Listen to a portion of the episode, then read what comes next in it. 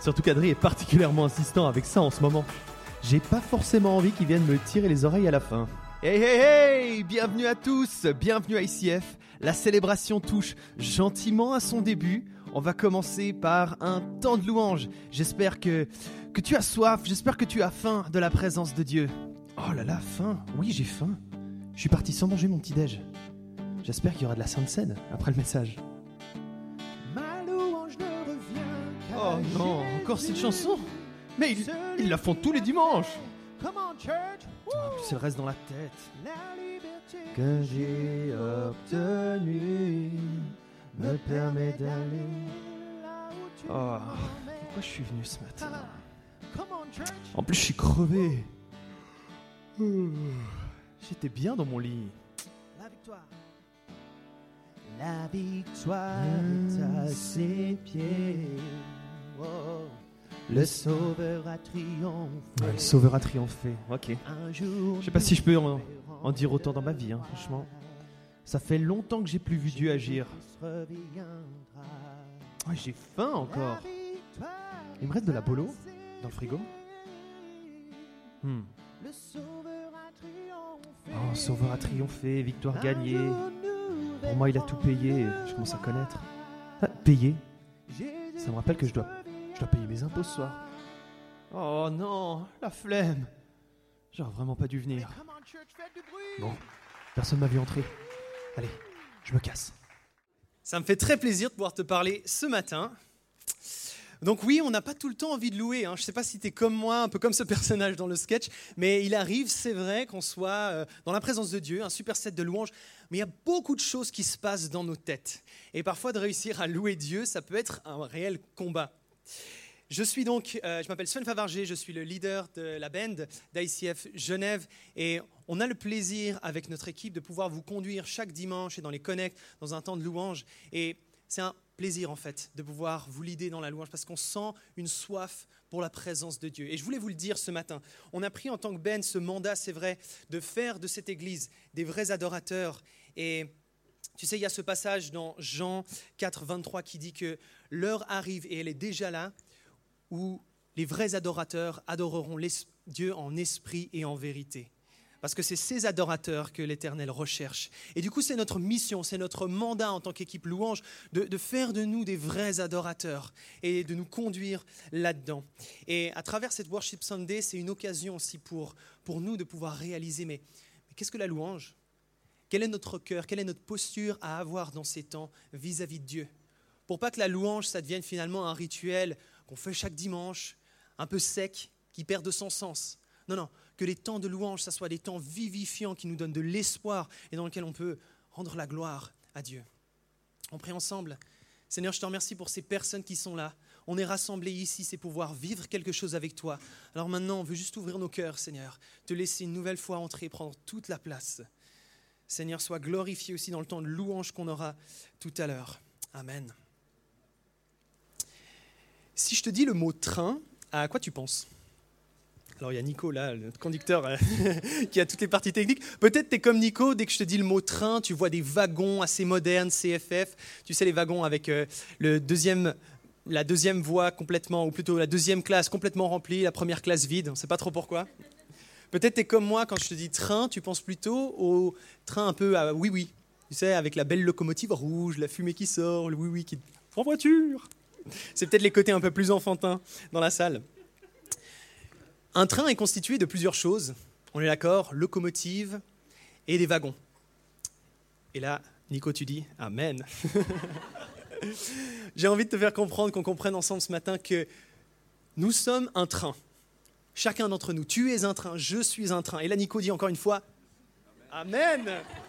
Tu es un train, tu peux, tu peux le dire, je suis un train, tu peux euh, accepter cette parole, tu peux même le dire à ton voisin à côté, tu es un train. Première ou deuxième classe, à toi de voir selon comment tu le préfères. Ok, tu es un train, je suis un train, nous sommes un train, on le laisse un peu de côté. J'aimerais venir avec toi sur 1 Thessaloniciens 5, Paul qui parle à l'église de Thessalonie et qui va leur écrire une lettre. Et à la fin de cette lettre, il donne encore des dernières recommandations à ses croyants. Et on peut lire ensemble, et ce sera affiché aussi, Paul qui leur dit, Soyez toujours joyeux. Priez sans cesse, exprimez votre reconnaissance en toutes circonstances, car c'est la volonté de Dieu pour vous en Jésus-Christ.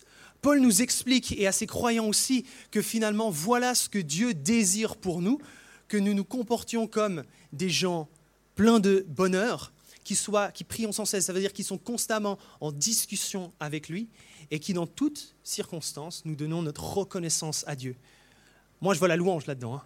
Ce côté de donner la reconnaissance, de, lui dire merci, ça se passe aussi avec un cœur de louange. Et il y a d'autres psaumes dans la Bible qui en parlent. David qui dit que mes louanges seront toujours sur mes lèvres, que mon cœur t'adorera jour et nuit. Mais je sais pas pour toi, mais je trouve c'est, c'est chaud, non? C'est chaud d'a- d'atteindre ces standards de vie. Parce que comme on l'a vu à travers le sketch, et peut-être tu le retrouves aussi parfois en toi, mais on se retrouve des fois finalement dans un temps de louange, un temps d'adoration, et avec un manque d'envie de louer Dieu, non? Avec des choses qui nous passent par la tête, de notre quotidien, de notre semaine à venir, une envie de manger, une envie de dormir. Il y a toutes ces pensées qui viennent finalement nous empêcher parfois de pouvoir mettre le focus sur Dieu et de pouvoir l'adorer. Et Paul arrive avec ses standards pour l'église de Thessalonie, et je me dis, mais comment est-ce que nous aussi aujourd'hui, avec aussi bah, tout l'enjeu par rapport à la concentration avec les réseaux sociaux ou autres, comment est-ce qu'on arrive à être ces vrais adorateurs qui arrivent à porter notre focus sur lui et en toutes circonstances l'adorer? Pour répondre à ça, il y a une clé dans la suite de ce passage. Paul qui dit au verset 23 que le Dieu de la paix vous conduise lui-même à une sainteté totale, écoute bien, et que tout votre être, l'esprit, l'âme et le corps, soient conservés irréprochables lors du retour de notre Seigneur Jésus-Christ. Il y a une clé de la part de Paul là, c'est que nous sommes faits en tant qu'humains, toi et moi, de trois choses. Esprit, âme et corps. Trois choses finalement qui sont à la fois dissociées parce qu'elles ont chacun leur fonction, elles ont chacun leur but, mais qui ensemble font de toi qui tu es. Et si on s'intéresse un peu à chaque partie, mais le corps, c'est finalement la partie physique, hein, ton enveloppe charnelle avec tes membres, tes organes, ton cerveau. L'âme, c'est la vie qui anime ton corps. C'est cette conscience, cette personnalité. Ça peut être aussi considéré d'une certaine façon comme des émotions. C'est ce qui différencie le monde végétal du monde animal. D'accord? Les, animaux ont conscience finalement là où les plantes ne l'ont pas. Mais il y a une troisième chose dont nous sommes constitués, c'est l'esprit. L'esprit, c'est cette part en nous de- de- d'éternel. Et c'est ce qui nous différencie du reste du monde animal. Nous avons un esprit. Et en tant que croyants, on sait que nous avons un esprit, mais en plus, le- l'esprit de Dieu est venu en nous. Le Saint-Esprit, il y a ce passage en Corinthiens qui dit Vous êtes le temple du Saint-Esprit. Ça veut dire que Dieu envoie sa présence à venir en nous. À un camp en 2016, un X-Camp en 2016, Ruben avait amené un- une image. Et là, je veux reprendre l'idée du train. Tu te souviens qu'on a mis de côté? Nicolas est plein d'impatience pour dire quand est-ce qu'il reparle du train? Ruben avait imagé comme ça. Nous sommes un train. Nous sommes constitués de trois wagons. Un, deux et trois. Dédicace à Aiden, mon neveu qui m'a prêté ses jouets. Merci Aiden. Nous sommes constitués de trois wagons. Comme on l'a vu dans la lettre de Paul, nous sommes trois choses différentes qui, ensemble, finalement, sont liées. Mais il manque quelque chose à ce train. On est d'accord, hein? Qu'est-ce qui manque? La locomotive, exactement. Et cette idée de dire, nous sommes trois choses, quelle va être la locomotive qui va tirer le reste dans nos vies? Tu vois, nous sommes faits de trois wagons différents sur laquelle est-ce qu'on va placer la locomotive, la direction qui va entraîner le reste? Et la question, c'est de dire, OK, en tant que croyant, est-ce que c'est notre corps qui va être la locomotive, qui va entraîner nos émotions, qui va ensuite entraîner notre esprit à louer Dieu, à vivre, à prier ou autre? Si c'est notre corps qui est la locomotive, ben en fait, tout dépend finalement de notre énergie. Tout dépend de notre niveau de fatigue, de notre capacité à se concentrer aussi. D'accord? Si le corps est la locomotive dans nos vies, ben finalement, on est un peu dépendant de nos capacités. Si c'est notre âme, la locomotive, qui tire le reste, alors ça peut être une bonne chose. hein. on se dit, ah, c'est nos émotions, nos, pulsions, nos envies qui conduisent finalement notre être. Et ça peut être notre passion aussi pour Dieu. Tout d'un coup, on va avoir un amour fou, de, de- un ressenti, tu vois. Mais le problème avec notre âme, c'est qu'elle est instable. Tu le sais, je pense encore mieux que toi, ah, encore mieux que moi. Mais moi, le premier, on a nos émotions qui, du jour au lendemain, peuvent changer. Et si c'est notre âme qui dicte le ton et qui conduit le reste du train, bah finalement, est-ce qu'on arrivera à être ces vrais adorateurs qui, en toutes circonstances, peuvent donner la reconnaissance à Dieu? Pour moi, personnellement, pas. Mon âme est trop instable, mon âme est trop fragile pour ça. Paul remet les choses en place dans Thessaloniciens. Il dit, vous êtes esprit, âme et corps. Et c'est l'esprit la locomotive qui tire nos pensées et qui entraîne notre corps. Et à ce moment-là, tout change, non? Parce qu'en tant que chrétien, nous savons que c'est le Saint-Esprit qui vit en nous, qui va finalement nous permettre de rentrer dans la présence de Dieu et ne pas être dépendant de ce qui nous passe par la tête, de nos manques, de nos désillusions. C'est son esprit qui nous pousse à le louer. Bonne nouvelle en plus dans Ézéchiel 36, 27, donc des centaines d'années auparavant, Dieu avait déjà fait cette promesse. Avant que Paul ne parle à l'église de Thessalonie, il dit, je, donc l'Éternel, je mettrai mon esprit en vous et je ferai en sorte que vous suiviez mes ordonnances et que vous observiez et pratiquiez mes lois. Ça veut dire que le standard que Dieu désire pour nos vies et que Paul donnait à l'église de Thessalonie, c'est pas par nos propres forces d'y répondre. C'est le Saint-Esprit qui vient en nous, qui nous dicte qui nous, conduit à agir. Et c'est lui qui entraîne le reste. Quelle bonne nouvelle. Dans 1 Thessaloniciens 5, 19, toujours dans la même lettre, Paul qui dit N'éteignez pas le Saint-Esprit. Moi, je le comprends, n'éteignez pas, ça veut dire ne, placez pas finalement le, Saint-Esprit à, à l'arrière du peloton.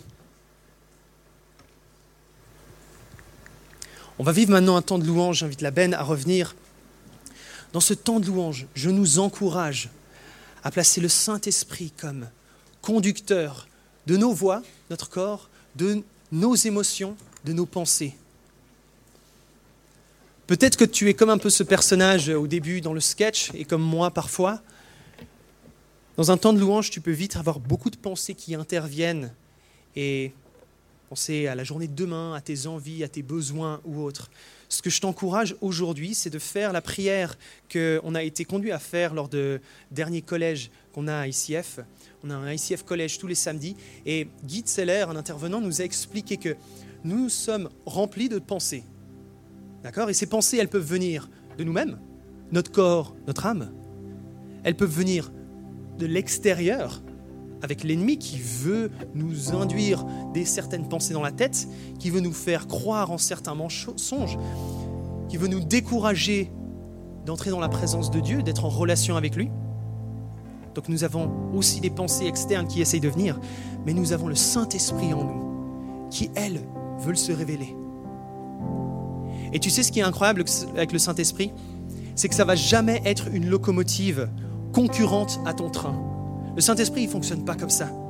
Qu'est-ce qui se passe si tu as deux locomotives qui vont dans chaque direction D'accord? Si tu as ton âme ici qui veut aller là et le Saint-Esprit qui veut aller là, bah finalement ton train, il se, il se disloque.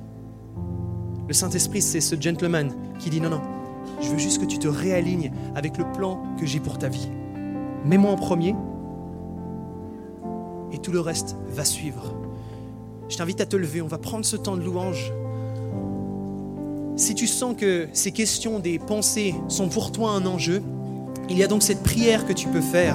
C'est de dire à Dieu, Seigneur, lis mes pensées. Ça veut dire, mets-les à la place où elles reviennent. Tu as autorité aussi par le nom de Jésus de faire taire les mensonges de l'ennemi sur ta vie. Tu ne dépends pas ou tu n'es pas obligé de subir des découragements ou des mensonges des paroles de découragement qui pourraient venir te rejoindre.